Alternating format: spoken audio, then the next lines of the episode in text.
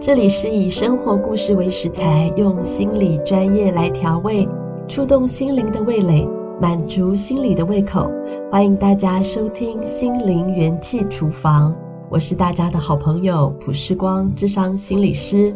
今天想跟大家谈一谈，怎么会对自己常常感到不满意呢？我有一个朋友，他有一天跟我聊天的时候，他说。我终于发现，最阻碍我人生的一个想法就是，我常常对自己很不满意。于是呢，我也笑了笑，我也跟他说：“我说我也对我自己不满意啊。”他说：“那个不满意不是说我们都知道我们自己有很多成长的空间，而是我真的常常对自己很不满意。”我就说：“哎，你倒是说来听听。”他说呢，例如像是过来的路上。他觉得他没有选择最快、最聪明的方法，他觉得对自己很不满意，或者是有的时候说错一句话，会不会让人感觉到他很没有礼貌，而对他不高兴，也会觉得自己好像说错了，让他觉得对自己很不满意。于是我就说：“哎，对耶，那如果是这样的话，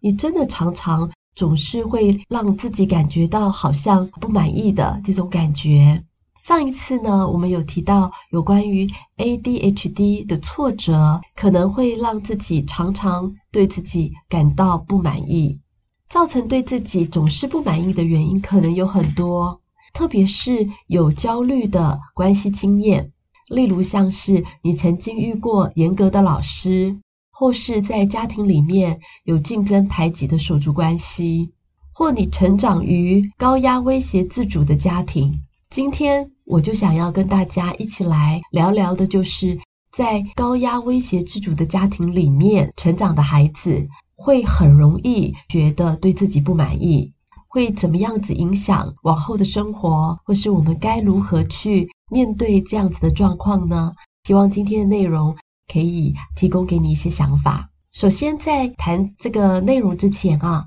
什么是高压威胁自主的家庭呢？就是主要的照顾者，这个主要照顾者不一定是父母，也可以是爷爷奶奶、外公外婆，或者是其他主要照顾这位孩子的人，是比较强势的，或者是呢，是以自我为中心，为了要求孩子做到期待，完全不考虑他们的感受想法，尤其发生在青少年正在发展自主需求的时候。他的自主需求被剥夺、被压抑，这样的家庭呢，就是高压威胁自主的家庭了。我举两个例子啊，大家可以稍微去揣摩一下啊，什么是高压威胁自主的家庭呢？这两个例子呢，就是模拟个案的故事。第一个故事呢，是瑞芬，瑞芬的爸爸呢，很晚才生他，所以当瑞芬的爸爸六十多岁的时候，他才正值进入到青少年时期。但因为呢，爸爸妈妈感情不好，早早就已经离婚了。爸爸跟他就是相依为命，所以呢，去哪里爸爸呢都带着他，也将呢很多的感情都投注在他的身上，所以他跟爸爸呢是有很好的关系。慢慢，他长大的过程当中，开始对外界有很多的好奇。他想要去参加营队露营，他想要出国研习，他想要去参加聚会跳舞。但是爸爸都会因为担心他发生任何的意外，所以呢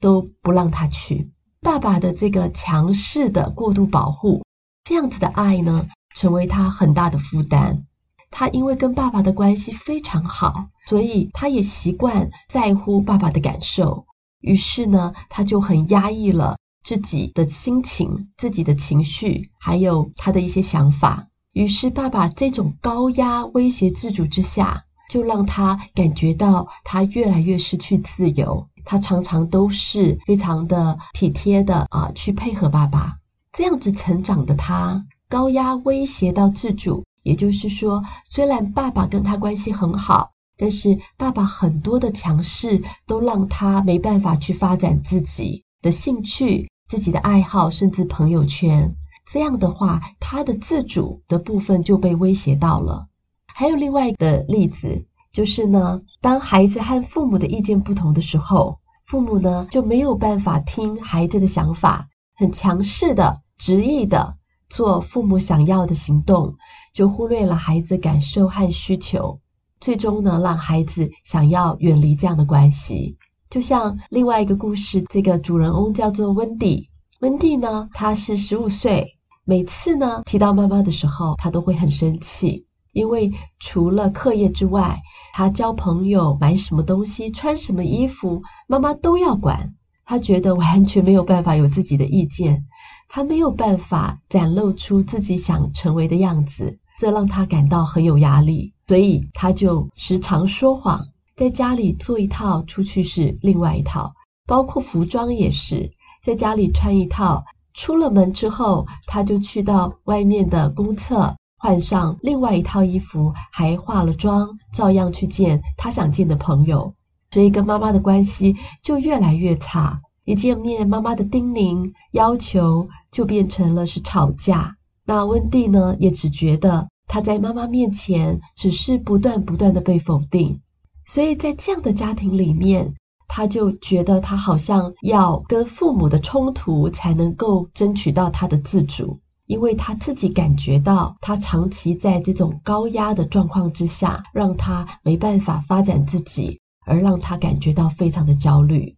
这两个例子呢，我想都可以稍微让我们比较知道什么叫做高压威胁自主的家庭了。这样的家庭里长大的孩子会怎么样呢？因为呢，父母的过度保护。孩子对外界有感到好奇心的，但是同时也会感受到焦虑。外界对他来说，被父母的限制好像是不安全的。在孩子长大成人之后，可能他会不知道该怎么去做选择，他的选择失败，还有再选择的这样的经验并不多，因为很多事情可能父母都有限制，或者是过度保护。已经帮他做了决定，所以会有选择的焦虑，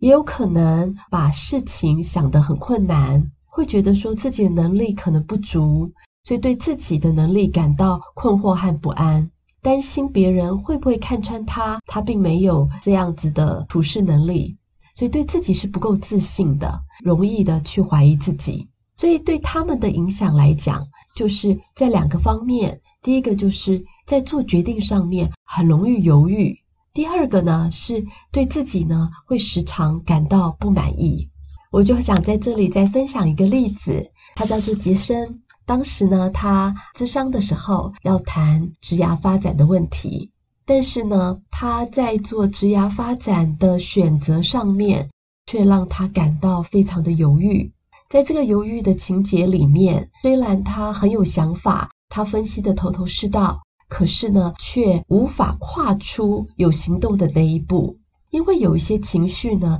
正在困扰着他。当我们在深度探索之后呢，才发现原来杰森小时候他做什么事情，他都是非常在意爸爸妈妈的想法和反应的。因为呢，如果他不照妈妈的想法去做的话，他的经验就是。他的妈妈会一生气呢，就一巴掌打在他的脸颊上，所以每次发生的时候，他常常吓得都无法动弹。他只记得那个炙热的感觉在他的脸颊上，妈妈那个强劲不留情面的一挥，让他觉得自己就是不对的，是不好的。尤其是妈妈打完以后，妈妈就像没事一样，那这样看起来好像妈妈就是对的了。在这样子焦虑的这个关系经验里面。他就开始觉得，诶，什么事情我就照妈妈的想法去做，这样就好了，事情就会是好的，才会是对的。所以他也变得很会看脸色，知道妈妈要他做什么他就做，就很会讨好妈妈。这样子的话，他就可以平安无事。内心底里面也开始内化，妈妈才是对的。哦，其实我做的不好，我做的不够，我才会被挨打。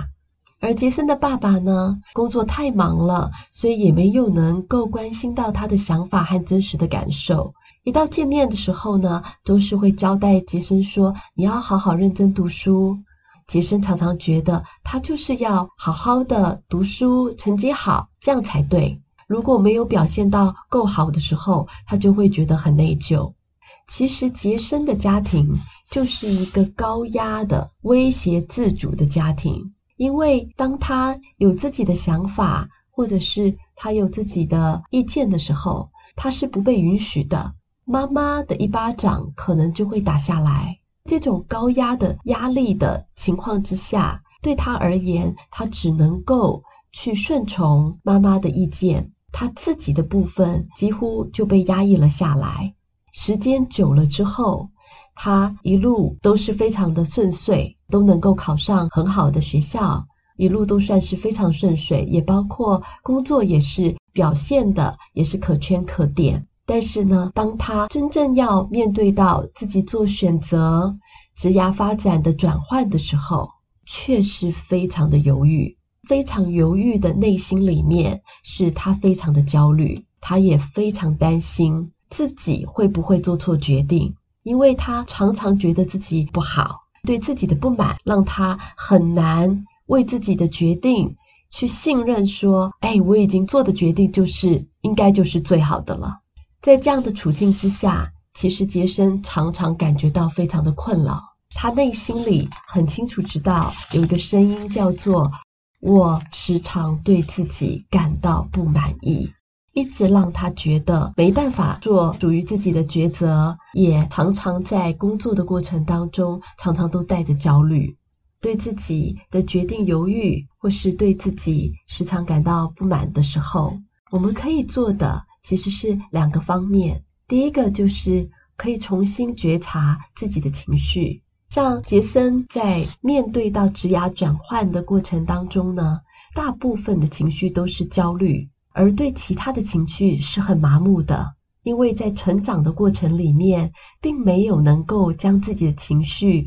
可以有机会学着去了解，从情绪来知道自己想要做什么选择。因为他得压抑，才能够去服从母亲高压的这个决定。很多的情绪，他其实并不是太认识自己。所以呢，重新觉察自己的情绪，尤其是在焦虑的感受背后，对杰森来讲，他其实有生气，或者是有一些羞愧的委屈。其实生气或者是羞愧的委屈，都会有它的意义，让他。可以知道他想要被尊重，他可以知道他其实比较想要怎么样被对待，所以情绪本身呢是重要的。对杰森来说，他能够重新的慢下来，细细的去认识自己的情绪，就变得很重要。另外呢，就是了解自己的一些想法，杰森也是能够。啊，头头是道的讲述他的想法，也能够分析一些他的一些观点。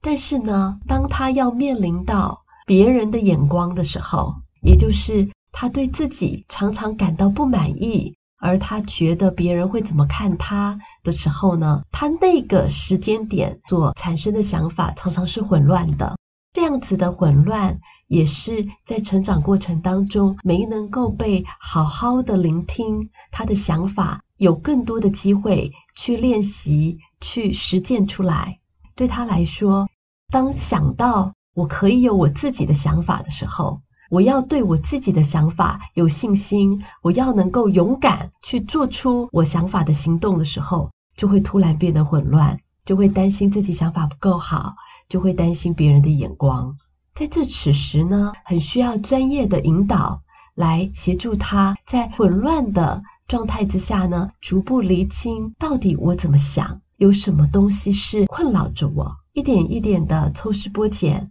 他才会更加清楚知道他要做出什么样的抉择。在我陪伴来谈者的过程当中，我看见在高压威胁自主家庭下长大的孩子。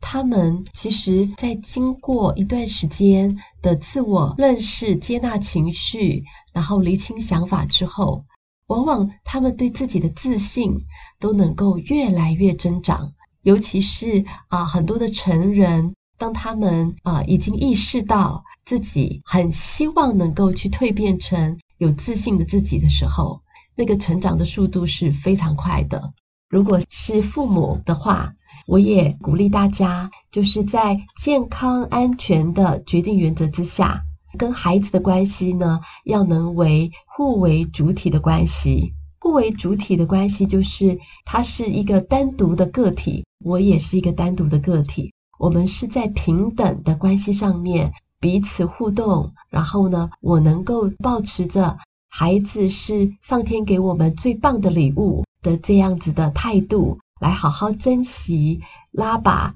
陪伴我们的孩子。尤其是当孩子年纪越大的时候，就要越尊重孩子的意愿。这个就是一个大方向性的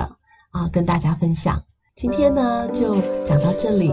希望今天的分享内容啊，对你来说会有受用。如果你觉得你的朋友有需要，也欢迎你就是转发给他。